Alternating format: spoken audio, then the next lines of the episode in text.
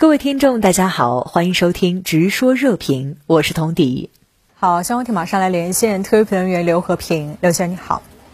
对于拜登政府再度宣布包含海军舰艇零附件及相关技术支援在内的总额一点二亿美元对台军售案，您作何解读？我认为，纵观拜登政府上任以来宣布的对台军售案，呈现出了两个鲜明的特色：其一是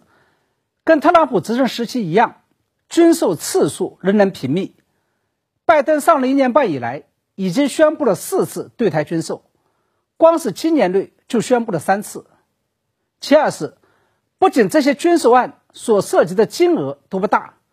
大多在一亿美元一单左右，而且并没有把增量武器卖给台湾，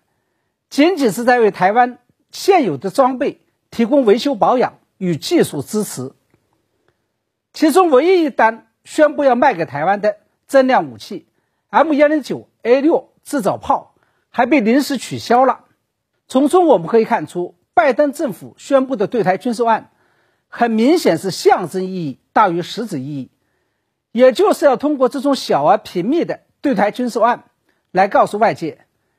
一是美国对台军售已经开始走向常态化的政策，并没有改变；二是美国通过对台军售。来支援台湾的政治决心没有变化，那么究竟应该如何来看待这样一种现象呢？我认为我们千万不要表错了情，会错了意，误以为这是拜登政府在对中国大陆展现善意。事实上，拜登政府在对台军售上的这个变化，完全是因为受到了一个突发性的事件的影响，也就是俄乌冲突。首先是因为俄乌冲突发生之后，拜登政府眼下最为紧迫的军事任务，就是要利用俄乌冲突的千载不遇的机会，全力支援乌克兰军队，彻底消耗与拖垮俄罗斯。而美方对于乌克兰军队的最好支援方式，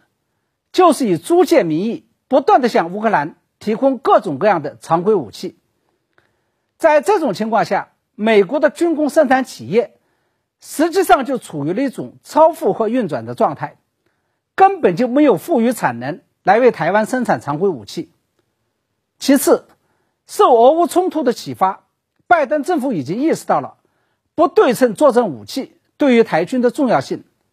因此他们正在全盘反思与检讨未来，甚至是过往已经宣布的对台军售案。在这种情况下，我们现在需要警惕的是，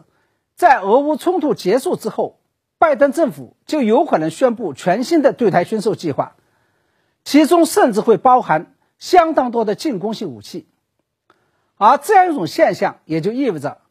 对台军售的主动权已经从蔡英文当局手上进一步转移到了拜登政府手上，也就是什么是对称性武器，什么是不对称性武器，将来完全由美方说了算，台方基本上没有发言权，只能给你什么你就要什么。而且美方掌握的不仅仅是对台军售的主导权，实际上还变相的掌握着台军在未来台海战争中的作战方式的主导权。因此啊，军迷们可以从拜登政府接下来会卖给台湾什么样的不不对称性武器当中，反向推导出美方预估和设计的未来台海战争的模式。好，谢谢刘和平先生在线和我们分享您的观点，谢谢。